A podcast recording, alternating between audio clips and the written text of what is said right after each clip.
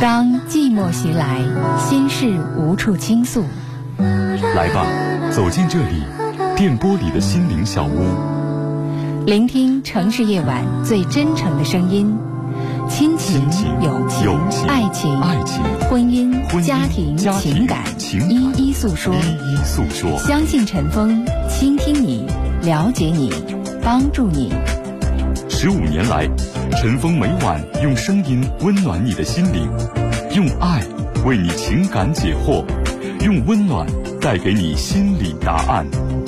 请守候温暖电波，FM 九十四点六，AM 六二幺，龙广新闻台，每晚七点，陈峰主播心事了无痕。了无痕。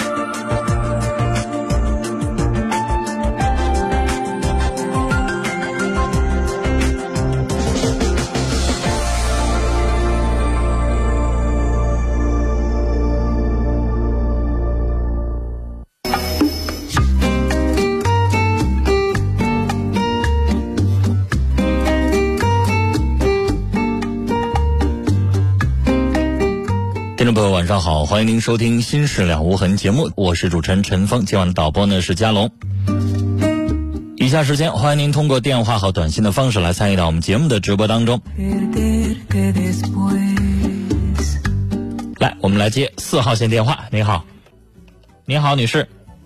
你好，陈峰。嗯，嗯，我有个事想，我不知道该怎么办了。现在，您说。呃，就是我家孩子的事情。小孩呢，嗯，我们是离异家庭吧。小孩最先跟他爸爸，嗯后来现在，嗯，今年的时候，他跟他爸爸吵架，就就跟我了。嗯现在我这里，但是孩子在中间呢，他在孩子今年十七岁，是个女孩。嗯嗯，他处了个朋友吧，嗯就在网上认识的一个小孩，也是小孩，但是那个小孩是家是应该是外地的，在这块儿务工嘛，在打工嘛，在这工地上，嗯就是实际上是外地的嘛。完了后来我们回来之后就跟他俩就说让他俩断了，断了孩子也答应了，断了就是回去上学。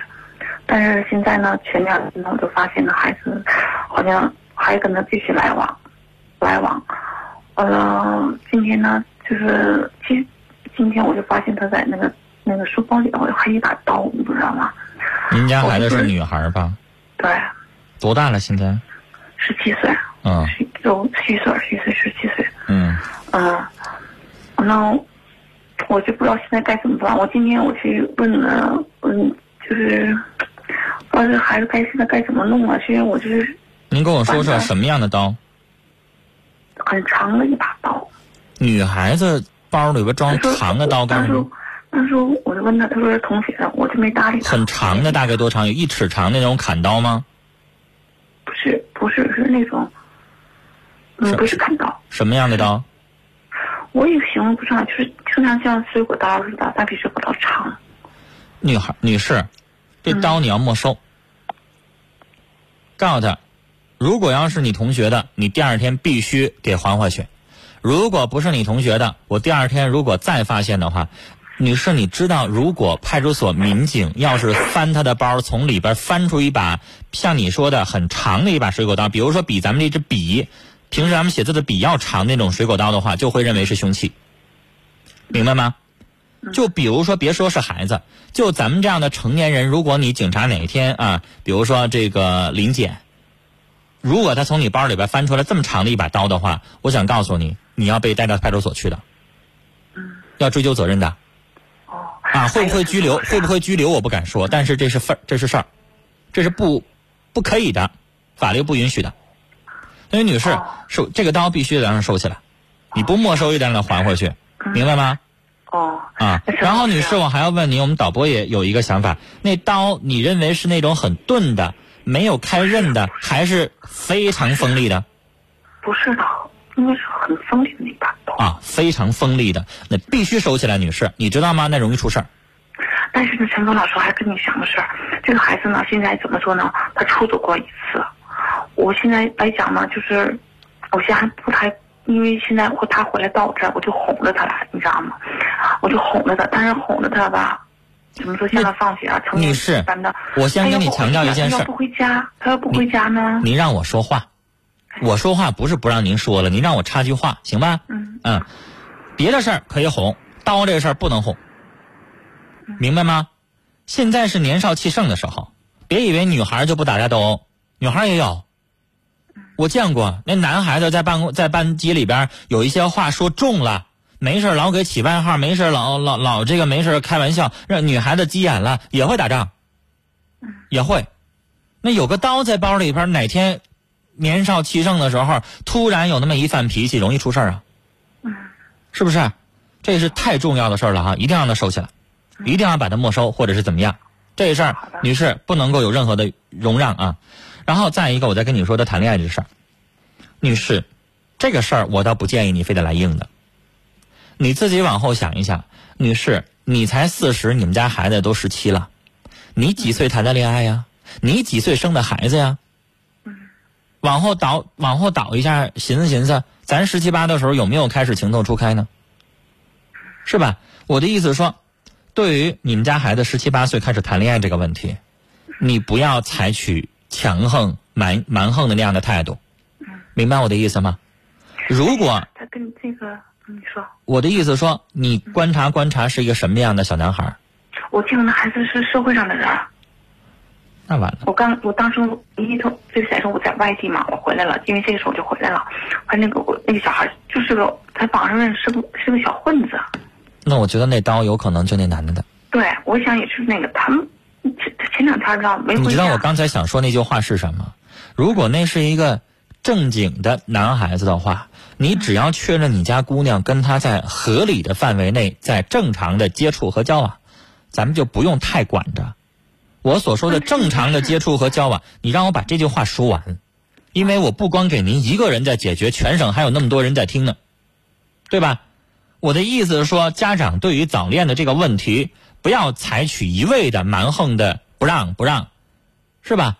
如果要是一个正常的范围是可以的，只要他们俩不做出格的事儿就行。那女士，你这不一样，那社会上小混混刀都给咱了，那那不行。这怎么样也不行。他孩子，你你是单亲家庭，没有父亲吗？他是孩子啊。找他父亲，他现在不不跟他父亲，他不回去，根本分离，他他都不见面。你这他你这孩子继续发展下去的话，女士没救了。对，我现在不知道该怎么办。跟一个小混混在一起，刀都替人家收藏了，哪一天这这孩子打架斗殴的，他也会跟着参参与的。然后你们家孩子心也野了，连你的话都不听了，说重了就离家出走，你怎么管呢？对呀、我现在不知道怎么办呢。我说要给他打一顿，我给打一顿，就这孩子就惯出来。我就跟他爸他爸那边条件挺好，惯出来的，没挨过揍，你知道吗？没打过，真没打过他。你家孩子现在你打不得，你打的话，你没打还离家出走，你打还了得了？不跑了。你打的话不认你这个妈，不更完了吗？嗯，这个时候那小流氓，咱也咱也没法跟人谈去。跟那个小流那个那个小混子，进展就是孩子找不着了吗？就我没回来之前，我在外地的时候，我回来之前，他爸找那个小孩儿了，找了给揍一顿。这不后来他俩不就没联系上了？你是这种情况，确实是非常非常挠头。嗯，你能确保你家孩子别整出出格的事儿来，你就只能是这样了。我的意思说就行了。那孩子，女孩子，你说你这样了，你还能把她怎么办？嗯，是吧？不知道，所以问问你。如果要是我们家孩子，我能做的事儿，带着他，我想离开这地儿。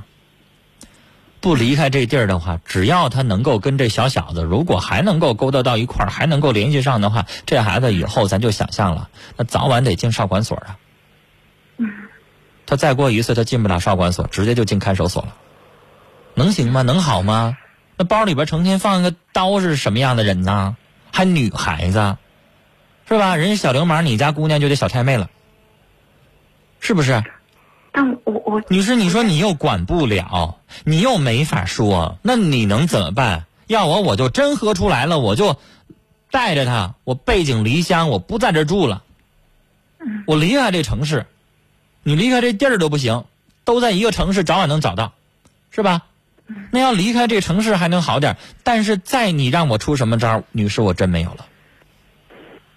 你说这要是十七八岁小伙还学要不上了，咱不行，让他当兵去，让他学点技术去。你家孩子不行啊，但凡他只要在这地儿跟那小子能联系上，这心里能拽回来吗？是不是？嗯，你把他带走，然后你让他转学，不在这城市了。除了这个，女士，你觉得还有什么更好的方式吗？嗯，我目前是没有。一会儿可以听听我们听众朋友的意见，但是你知道，女孩子这样比男孩子更费劲。对呀、男孩女士，我可以让你管，再严一点，再怎么样，女孩子打不得骂不得的，而且你们家孩子现在太倔了。那女孩子，你知道她那个心思，痴情的那个心思，如果放在一个男人的身上，女士，你打骂你砍他都不好使。那个心只要是在人家身上，什么话全都不好使。嗯，什么都拉不回来，那是死心塌地的，跳到黄河他都不带改改悔的。谁知道我就就那女士小孩我也见过，因为你也年轻过，咱知道，如果真正的人生第一次爱上一个人的时候，那是真心的死心塌地啊。人生那一次，可能这辈子也就那么一次刻骨铭心。他以后再长大了，跟这黄了，他才能够明白怎么回事儿。他知道感情有的时候是靠不住的。这小伙女士，你离开之后，然后这小伙你就想，那小伙多大？跟他差不多大的吧？二十二，二十二，你想这小伙在他身上的兴趣能有几年？咱就想吧，满打满算两年三年，我认为是长的了，嗯，是吧？然后你家姑娘如果走了，离开这个环境了，这小伙慢慢的不也就断了这个念想了吗？是吧？兴许一开始的时候还能够上外地去见他两面，但是两年三年之后，你觉得那么年轻的小伙有那么长情吗？你自己想想，嗯，慢慢就好了。但如果你要喝不出来，那女士，我觉得只要在这个城市继续这么发展下去，你姑娘就好不了，早晚就给她带坏。嗯，好吗？还有问题吗？嗯，那你说那个陈峰，你说那把刀，我我就是这样情况，我已经没收的，不让他带着，那怎么能让她带着呢？嗯女士哎，哪天他们打架，他在旁边派出所，然后挨个一搜身，搜出一把刀来，你家姑娘就因为那把刀，她没打过人，我告诉你，就因为那把刀，她就得被拘留。嗯因为你说过是开刃的，非常锋利的刀。嗯就因为那把刀，你去看看咱们国家有一部法律叫《中国人民治安管理处罚法》，过去叫条例，现在叫法。你去看看那个法律怎么写的，那个那把刀给他扔了，拿过来给他扔了，你最好是那样，或者哪怕你帮他保存着，或者同让他还给那小伙子去也行。啊，是他同学的，立马就还回去。你告诉他，你就告诉他这是犯法的，那孩子他就知道害怕了，嗯是不是？嗯嗯。好了，女士，跟您聊到这儿。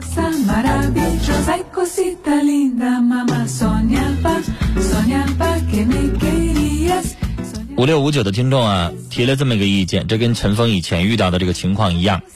呃，以前我也给听众出过这样的意见，他说劝这位女士，你孩子现在还在上学，我建议你把他送送到那种封闭性的学校啊，让他没有办法出去跟别人去联系去。以前呢，有的家长遇到那种都快成小流氓的那种男孩子，我给他出过这样的建议，但女孩子我还没这么出过。因为毕竟我们中国的传统的家庭的教育，对于男孩和女孩的那种照顾的方式还是不一样的。女孩子，我不知道这个家长能不能够喝得出来，狠下这个心来。接下来我们要接的是一号线的电话。你好，喂，你好，请问您是陈峰老师吗？我是陈峰，您说。啊，你好，老师，那个我就怀疑我那个嗯爱人有外遇，是怎么回事呢？就是那个他吧，呃就是有一次出门，出门那天早上吧，他就有人给他晃电话，他没接，嗯完了等到下午五点多的时候，我就给他打电话，他说他忙就撂了。等到六点多给他打电话的时候吧，他就关机了。呃，一直到九点多给他打电话，一直关机状态。等到十一点多，我问他，他就回来了。我说你怎么手机关机？他说没有，一个没有，两个没有的。后来我说，我说他说那可能是手机有问题吧。后来我就觉得这事我有点怀疑。第二天早上他一起床的时候，我就偷摸看到他的那个通话记录，通话记录就说这啊、晚上十一点多他给嗯、就是早上给他晃电话这个人晚十一点多打了电话，但是没通。没通吧，就之前吧，就是他这人吧，特别爱玩，没事的时候爱玩麻将，也愿意在网吧里待着。我觉得就是我怀疑的这人吧，就是他们单位的一个一个同事，他们处的挺好，他自己成绩也处的挺好，就是处的就是像相当于朋友那种。嗯，行，老师回来了，怎么了？你不方便跟我通电话了？等会儿我看看啊，你接下来听我说吧，女士。等会儿我看看是啊，是不是？你先听我说话，女士啊。你先不用吱声，啊啊，您说。你不用吱声，你听我说话，女士啊。哎刚才你表面上掌握的那些不足以作为证据，女士嗯，有什么情况呢？万一要是人那三个小时像我似的，手机前上午通电话通多了，突然没电了呢？这有可能吧？对吧？嗯。然后您又说了，他们只是通了一个电话，又没通，那你也不能证明那人就是那个人啊。所以我认为，我认为你现在证据不足，你以后继续调查，明白吗你？这人，但老师，我跟你说，这人经常给他打电话呀。那你也只能继续调查，这是谁？这人是谁？你现在还不知道呢。我知道他们单位的一个女同事，我知道，我说这电话号码是谁？你现在知道吗？我知道。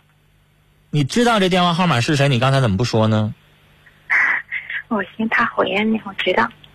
他现在回来了吗？没有啊。没有，没有。啊，没有。女士，那个电话号码确实属于你怀疑的那个女人的吗？嗯，是，是啊。嗯，是。打过来电话没接，显示那个人的名字吗？我说我上电信局吧，我打算给他就交费，看是谁，显示是一个女人的名字。我拿别的电话给他打了，他说啥？我说我就编名，我说你是不是谁谁谁？嗯他说不是，我说觉得我说咱俩挺熟，他说我跟你不熟悉，我说那您贵姓啊？他就说出他的姓了，他的姓也是是正是我怀疑的那个姓。说这个女同志对我们家老公就是工作上反正帮助挺多，女士，您这都不是证据。都为了你。您怎么敢确定这号码属于那个女人呢？肯我认你接下来还有俩号。你接下来继续调查去，女士，你这些是疑神疑鬼。你老公跟这女的是招人可疑，但是现在你这些都不是手拿把掐，上到法庭的话，你这就叫证据啊，你怀疑就叫证据啊，嗯对不对？嗯就像你说的，如果你上电信局一调啊，这号码真是他的名字，那行。嗯。那现在你只是听到一个声音像，然后他跟他是一个姓儿，这能证明是人家吗？嗯。而且你现在你拿这些东西你去质问你老公的话，他来个矢口否认，你能有啥招啊？嗯我没问他。女士，你就算问他的话，你还打草惊蛇了呢，嗯，对对，我也是这么讲的，老师。因为你现在没有手拿把掐的证据，我就给你死猪不怕开水烫了，我就不承认，你能怎么着？嗯嗯嗯嗯女士，你要手拿把掐的这个号码，你上电信局一调啊，机主就是那女的，那行，不是啊，现在，对吧？那我说了，你接下来如果能够确凿的证据的话，你只能是继续谨慎的去观察，嗯，观察去发现蛛丝马迹，然后先不要着急打草惊蛇。你现在也只是怀疑，而且你现在看到的表面情况就是你丈夫跟那女的关系不错。你现在有听说他哪个哥们儿说他们两个人捉奸在床了，还是两个人手拉着手了，还是两个人在一起幽会让人看着了？有吗？我我我跟我不是他们那圈子里的，不知道老师。那女士，你得想办法培养一个呀。你要想调查他那圈子里边，你不拉拢过来一个，你上哪儿调查去呀？嗯，是我这都是仅仅是怀疑而已。对吧？嗯，老师，我还另外一个想，就是我也不想那个失去他。女士啊，嗯你要不想失去他的话，我就认为你就不要疑神疑鬼。嗯，我以前在节目当中说过，男人有的时候不是看出来的，你二十四小时看着，你真的发现了他在外边有人了，然后以你的心态，你又不想跟他离婚，那到那个时候你反倒你茫然了，你矛盾了，我怎么办呢？我挑不挑明啊？挑明了之后，我跟他怎么办呢？如果挑明了之后他不改，他还跟那个人联系，最后反正你也知道了，那我就正大光明的跟那女的勾搭了，那你怎么办呢？嗯嗯假如说你要能喝出来了，我就跟你离。你要这样的话，我就受不了。那行，你可以跟他挑明，你可以继续调查。那女士，你说你又不想跟他分手，嗯嗯那你这么继续调查，你不给你自己找没趣吗？你可以去了解他是一个什么样的人。我建议你这些东西留着，你可以不离婚，但女士不意味着你要放纵他，嗯嗯你要喝出来。男人如果继续这样下去的话，女士，那个家庭好不了。即使你不想离婚，你们的感情也没有办法维系。嗯嗯因为人家明着回到这个家，但是人家在外边跟别的女人实行那个夫妻之实，有什么意义呢？对，呃老师，我他说啥？你说我们那个就是性生活很少，一月就三次，是不不正常？一个月三次，啊，在你们这个年纪，几乎一个礼拜一次还不算正常啊！你看看你现在在往中年走啊，你四十了你不是现现在二十岁的年纪轻轻的年轻的小夫妻，嗯年轻的小夫妻，人家一个礼拜一次性生活都算正常，何何况你现在都中年了，那那这个还那？你还想咋样啊？我要不你还想天天呢？不是不是，我也就是说，从蛛丝马迹发现，我还但但是吧，他对我孩子一直挺好的。女士，你们现在不是年轻夫妻了，嗯嗯对吧？嗯嗯，对。他不像说是刚结婚那个时候，好像特别有那个欲望和需求。嗯嗯嗯现在老夫老妻了，谁都了解谁了，嗯嗯碰你一下像左手摸右手似的了，没那么多期待和感觉了，你还想要怎么样呢？嗯，那可能是我。其实我想说，你这已经算正常的夫妻生活了。那那正常就那就行吧。你有功夫，你可以去问问你其他的女性的同胞们，你那些姐妹们，你可能不好意思问，你问问她们，一个礼拜有一次的话，就算挺好、挺和谐的夫妻了。有的一个月都不一定有一次。嗯，那那就算这个。老师，我还那这种东西，男人对你没有欲望了，你说女的你还能咋着？是老师，还有个事，就过一两天之后吧，他就想和他们单位同事出去玩的，都带孩子。嗯其中吧，也就有这个女的，男男女女好几个，反正都带孩子，有这个女的。嗯，完，我那时候我就说，我说你咋这么愿意和他在一起？他说啥？那也不是我，我就是女希望他女有。士，你不觉得你这句话说的太过分了吗？啥叫那么愿意跟他在一起？单位组织旅游，人家俩是同事，难道每次旅游还得把那女的踢出去啊？不是，就他们几个不是全单位的，个别的，有那么五六个人带孩子。那个别的他们这不是个圈子吗？那有您家孩子这么大个电灯泡在旁边啊，您还怕他们发生点什么呀？啊？你你丈夫你你跟他生活在一起也快二十年了吧，女士？我问你，你丈夫就算再龌龊、再不要脸，他还能当着孩子面跟那女的怎么着吗？是不能啊，对不对？你嗯你不觉得你这话问完了之后，就跟个小孩说的话一样吗？我说老师，我跟你说，自从我就觉得他不正常以后，我就就有点不正常了。我原来真的觉得你有点不正常了，我原来不这么疑神疑鬼的，就是有，您家孩子在旁边，您还担心什么呀？就以前嘛，我对他上来心看，我总在在在网上给整什么什么是情人啥外遇的，我就挺反感的。谁要转那些东西，老师？你家孩子多大了？几岁了？我家孩子，呃，十四周岁了。你家孩子十四周岁，都青春期都快过完了。他要是看出了蛛丝马迹了，他不会跟你报告吗？你要说他四岁啥也不懂，十四岁了什么不懂啊？嗯嗯他要看到那个阿姨对他爸爸要是有点过分的话，回来不给你打小报告啊？嗯，我感觉应该能。我告诉你，孩子在旁边比你去还方便呢。那你这么说，老师我就放心了。哎呀，那以后我就你别怀疑他了哈。我也不是不让你怀疑，你是，该保持一颗谨慎的心是对的，但别太疑神疑鬼。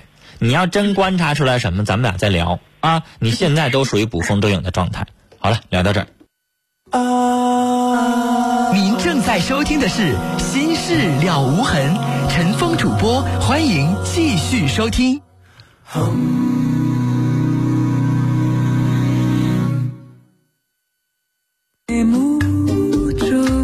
听众朋友，这里是《新事了无痕》节目，欢迎您继续收听，我是主持人陈峰。零六九五的听众说，我是一个单身女孩，在单位怎么和有家庭的男同事和领导处好人际关系？怎么和领导套近乎又不让别人说闲话呢？如果你没有什么事儿，你非得去跟人家有家庭的领导套近乎，你又不懂得这个关系，你套不好就容易套出事儿来。我建议你像你这样的单身刚刚进单位的女同事，做好你的本职工作比较重要。那些虚头巴脑、乱七八糟套关系那些东西，你本身就不是那样的人。即使你学会了，啊，你做的也不是那么回事儿，很容易给你自己招来罗烂，没必要。八四零二的听众发了四个字儿，收到了吗？我收到了。那您要具体问什么问题，把短信发出来。接下来我们要接的是二号线的电话。你好，啊，那个我就是跟我老公，就是说去年一年的时间，他就是想跟我闹离婚，但我不知道为啥。嗯嗯，然后那个他说的就是说的，呃，离了不离婚呃也行，但是离婚证必须得领嗯，啊。还有呢？然后就闹到我一年也挺闹腾的，然后就跟他离了。嗯，嗯，然后呢？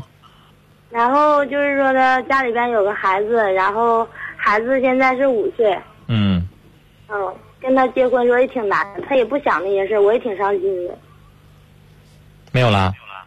嗯，你要问我什么呀？我就想知道他为啥跟我离婚，我就整不明白呢。那你问他，你你都不知道，你让我这么个外来人，我又不认识你们俩，我又不是你肚子里蛔虫，我上哪知道去呢？那我去判断这些东西，不得你告诉我一些线索，我帮你分析吗？那你现在什么都没给我，我又不认识你，你让我咋分析？你以为我是大仙儿？我一掐手一算我就知道啊？不好意思啊，我就感觉他好像就是外边有人了，要不然他不能不非得跟我做离婚，不离婚都不行了。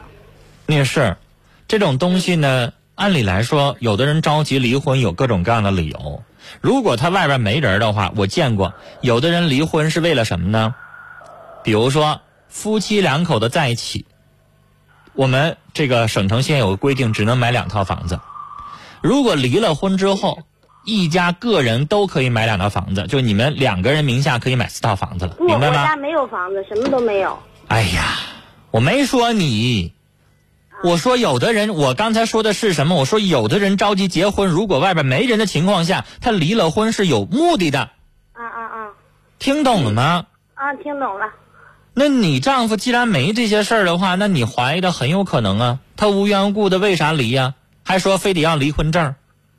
对，女士现在离了多久了在一起住也行，就是说必须离婚才领。现在离了多久了？啊，离了得有一个多月了，一个多月非得，非得坐着离婚，不离婚就不行了。离了一个多月了，然后也不告诉你理由是吧？现在还跟你一块住呢吗？现在一块住吗？现在不在一块住了，分开了。分开了。嗯，那你发现他有没有跟别人来往呢？他就是昨天我回家，然后那个去看孩子嘛，然后早晨五点多，他这两天他就是说吃什么东西拉肚了，然后有早上有个人有个女的给打电话，我挺敏感的，我睡觉呢，然后他打电话我就醒了。嗯，嗯，那不就说明问题了我就感觉他？外面肯定是有外遇了，要不可能。那女士这就对劲儿呗。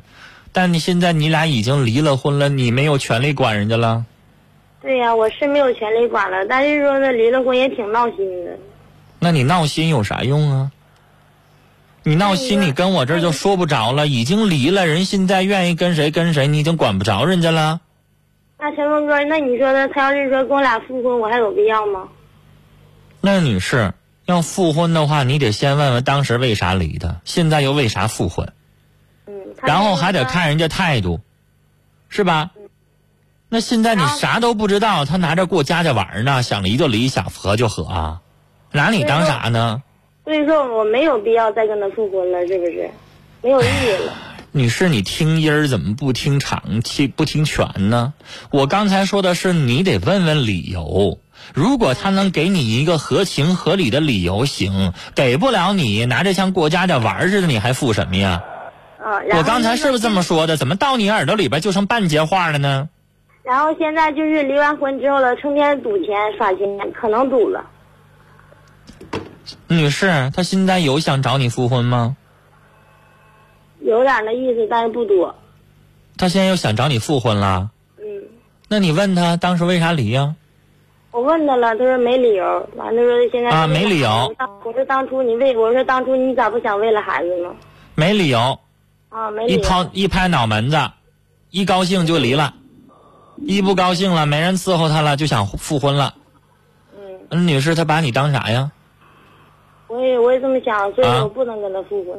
那不把你当成玩具了吗？高兴没事蹦他两下，不高兴的时候把你一脚踢开。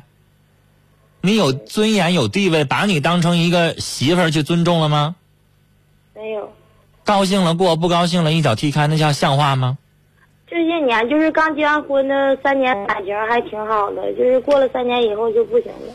我告诉你，女士，可能他真的说不出口，那理由很有可能就是跟你过了三年，过够了，没意思了，不喜欢你了，感情淡了，嗯，我有可能吧有感有可能吧？瞅你瞅够了，烦了。但是分开了，为啥又想复婚了？没人照顾他了。过去有媳妇儿给做饭、收拾屋子、伺候家里边多好啊，还有人管孩子。现在呢，你走了，没人管孩子了，啊，他出去也没有人管了，没有人问了，回家凉锅冷灶的，发现还是有你更好。大不了就忍忍你的脾气，忍忍你的唠叨，也就过去了。他发现有你在还是利大于弊的，有可能吧？但这些话他能说出口吗？他能当着你面说他已经烦你不喜欢你了吗？看不顺眼了吗？他那个人不擅长于语言表达，就是说这个跟他我俩都结婚六年了，然后那个我俩就是说晚上躺床上唠嗑的时候很少，一说话他就说你别跟我磨叽了，我不想听，就这个嗑。那不就是嫌你？烦吗？嗯，那不就是嫌你烦吗，女士？对我正常夫妻两口子一条心的话，唠唠嗑，说说话，以后怎么过日子？很正常。对呀，理解理解，说说话那你跟他说，他都不理你，不就是嫌你烦，嫌你磨叨吗？不愿意跟你说吗？看不上你吗？我不怕说的你笑话，真的六年了，我一点都不了解他啥人，因为他什么事儿都不说。女士，如果是这样的话，你跟他复婚也不会改变他的脾气的，因为现在这个呃这个离婚这一个月的时间，他也没有好好的反思，是吧？没有。他也没有认识到他的错误，是吧？对。他也不觉得他做错了，而且女士，人家一找你你就回去了，那他能觉得你的那个可贵吗？他能感受到吗？如果让他求一年、求两年试试，那就不一样了吧？你得让他那个臭脾气改了，以后知道知疼知热了，对你好了，尊重你了，咱可以考虑回去。现在咱没看出来就，是说他以后怎对我再怎么好都不可能跟他复婚。你说既然都离了，再复也没有意思。两个人就是领完这离婚证了，没领证时候我没感觉到，领完证了两个人就革新了，真的不话。不能这么说，女士。我怎么觉得我跟你谈完这些话，我的那些观点，我的那些想法，你一点都没吸收进去呢？我刚才说了一堆话，你听懂了吗？你刚才说，你刚才整出来一句啊，都已经离了，还复啥呀？没什么意思，不是那么说的。我刚才怎么说的？我说的是，如果你俩离了一年两年，他一直在求你，一直得不到，然后呢，通过这个，他感觉到了有你的重要性，然后呢，能够改了他过去的脾气，能够对你知疼知热，能够珍惜你，能够对你好。如果这种情况下，那可以复婚呢？我是不是这么说的？对，是。那怎么到你那就一点都没接受进去呢？但是陈峰哥，我想我想问问，那你说一个，那你说一个人要是说这样的话，可能改吗？那有啥不可能的呢？那你得让他受到痛啊，你得让他知道疼啊。如果一年两年他没有找到一个比你更好的，他有啥不能改的呢？但是他，你丈夫会不会改，我可不敢说。你要问我说，拿做任何一个人有没有可能改，那我当然得说，肯定有可能改啊。嗯，很有可能他找两年找不着像你这么对他真心实意的，而且你知道二婚的媳妇和原配的能一样吗？不一样。对吧？孩子亲妈对孩子能一样吗？我就感觉这六年我跟他俩过的，我就是对他太好了。所以女士，什么事情都依他。我刚才跟你说那些话，中心思想你得听明白。我说的意思是，你要看他以后表现，是吧？你要能够看到他是不是真把那些臭毛病都改了。如果改了，当然要了；但如果没改，你发现跟以前一样，啊，比如说这边找找你，你不同意了，然后人家那边你不同意拉倒，整出来一副态度，一点诚心都没有，那你不要搭理他，啊，以后要取决于他的诚心和态度。好了，聊到这儿。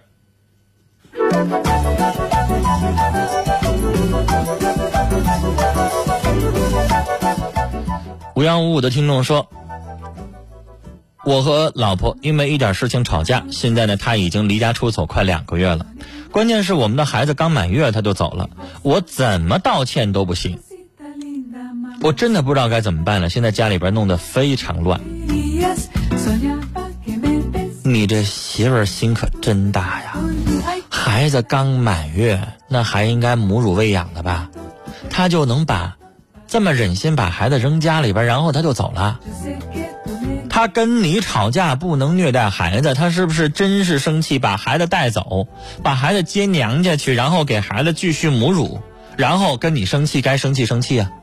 这么做话，这么做事儿的话，我还觉得他作为母亲来说，他最起码不掉价，他是满分吧？那现在跟你生气，把孩子往这一扔，刚满月的孩子他就走了，这是人吗？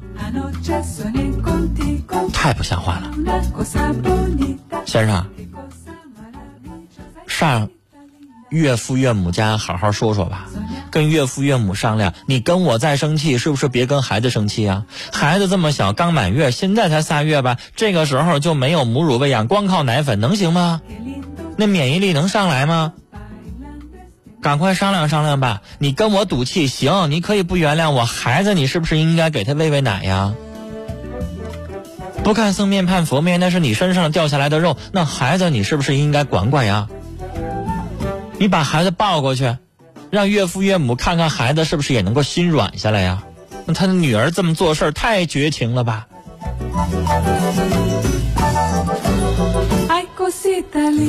九七九四的听众说：“陈峰哥，咱节目有微博吗？很早就有啊！你在新浪微博当中直接搜 DJ 陈峰，D 是 A B C D 的 D，J 是 J K 的 J，DJ 一般指的是电台主持人的意思啊。DJ 陈峰，早晨的晨，风雨的风。新浪微博当中直接搜 DJ 陈峰，然后呢加陈峰关注，您就可以在微博上和陈峰互动聊天了。”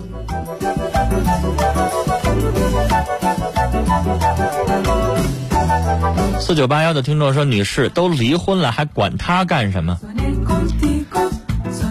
三个九一个三的听众说：“我是一个十七岁的女生，上初中二年级的时候，有一个男生追我，被我拒绝之后，就有人对我说：现在不处的话，到初三就没好的了。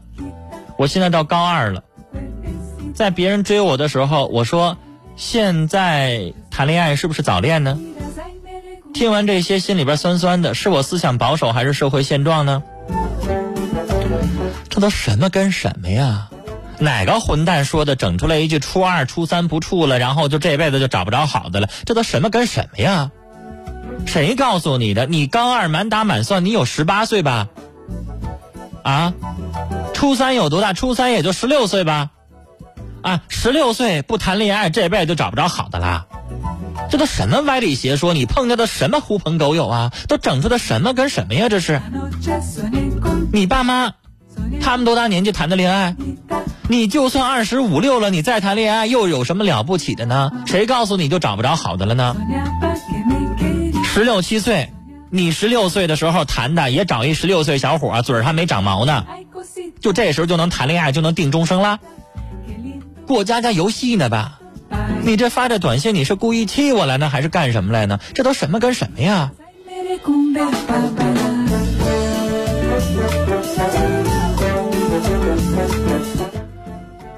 让我气不打一处来。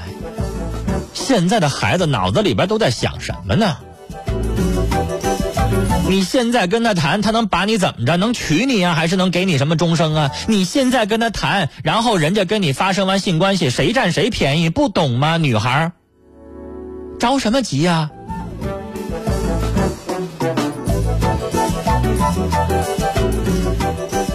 零八五八的听众说：“我是个孩子妈妈。”我听了刚才您的那个短信之后，我想说，刚才那个先生他的媳妇儿真的不配做妈妈，什么事情吵什么能比孩子更重要呢？刚满月，赶快回来吧。七零零二的听众要传情说：“韩小新，我很爱你，但是你轻视我，不尊重我，我只能远离你。你说过你会永远爱我，好好疼我，但一切都是过往云烟。我的生活里不再有你，我要狠下心。”八三零幺的听众说：“我有一个问题啊，对着很多人说话，会腿打哆嗦，控制不住。我还想有领导风范，我爸爸也是，但是对着少数人没事儿，我该怎么改掉这毛病呢这位听友，你这是非常正常的紧张的症状。那要想改掉这个毛病，锻炼自己，那你就得让自己多进行这样的场合，明白吧？举个例子，比如说你没有像我这样的天天主持的经历，现在让你对着话筒面对全省的听众，甚至省内省外的听众说话，你往这一坐，你也嘚瑟吧，对吧？比如说我们导播王毅，他没锻炼过，我现在让王毅面对一万人给我主持一个活动，他不哆嗦才怪呢，是吧？这是正常的紧张现象，那你怎么能克服呢？那你就没事多参加这样的场合，是吧？没事多锻炼自己，去面对这样的场合。我一下子面对不了一万人，我面对一千人，我面对两千人，我没事多主持这样活动。我第一次紧张，我十次之后我还紧张吗？是不是？那护士扎针的时候，第一次他会不会紧张？会。他扎第一百次的时候还紧张吗？那就不紧张了吧？为什么护士要实习？为什么医生要实习？不一回事儿吗？就像我主持人也要实习呀、pensabas, 做什么工作都有实习的时间嘛，多去创造这样的时间啊！如果同事不方便，那你自己找这样的场合去锻炼。有没有社会上一些什么什么这个培训呐、什么这个呃什么什么演讲啦、朗诵啊这样的比赛，你参加参加？面对面对那些人，然后你就说说话，有意识的通过锻炼，然后让自己慢慢去适应就好了。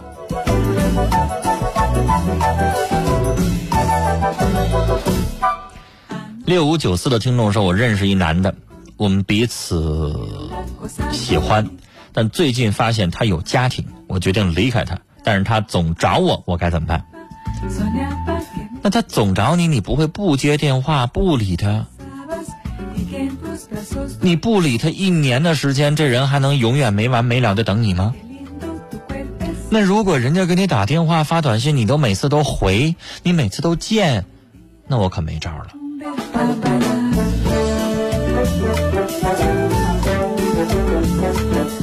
二三五三的听众传情说：“我爱你，大俊宝贝，你是我一生最爱的人，爱你的宝哥。”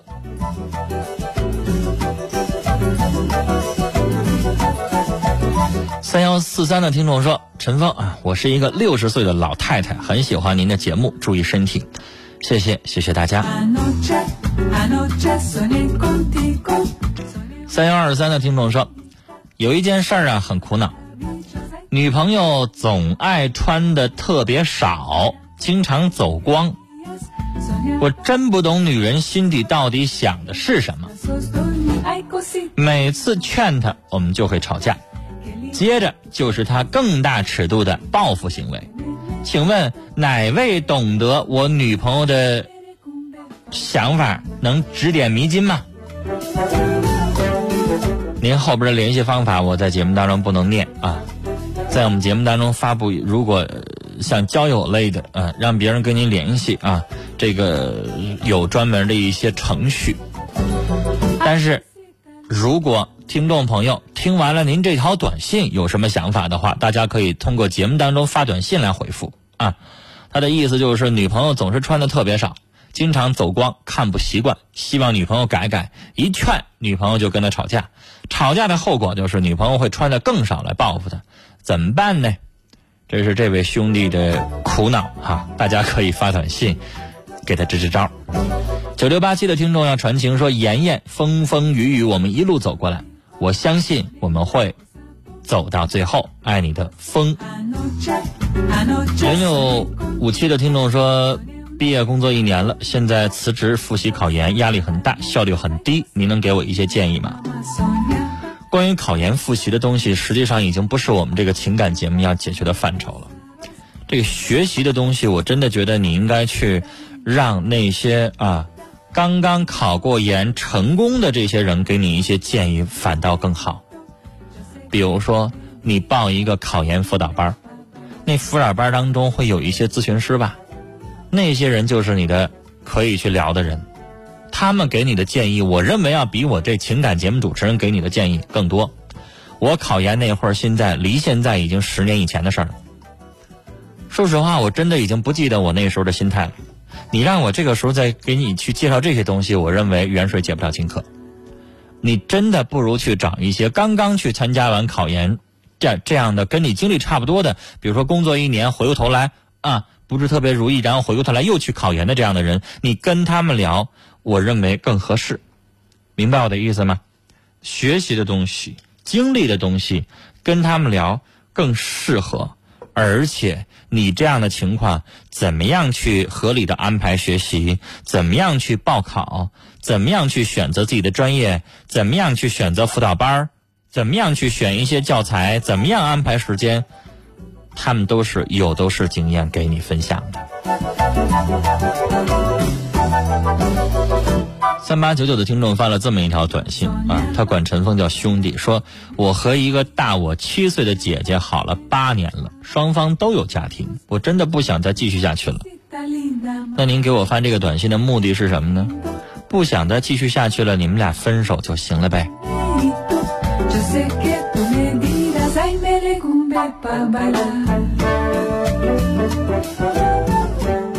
七三二七的听众说，我和女友处一年多了。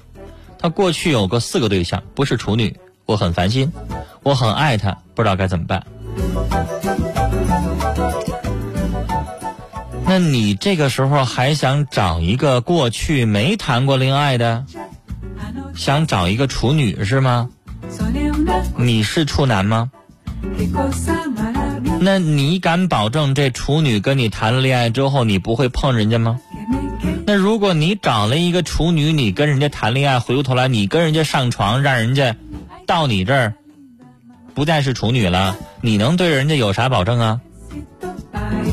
嗯，你能肯定娶人家吗？你有啥闹心的？现在是个社会还在乎这些东西，我觉得你是个异类。好了，今晚的节目到这里就结束了，感谢大家的收听，再会。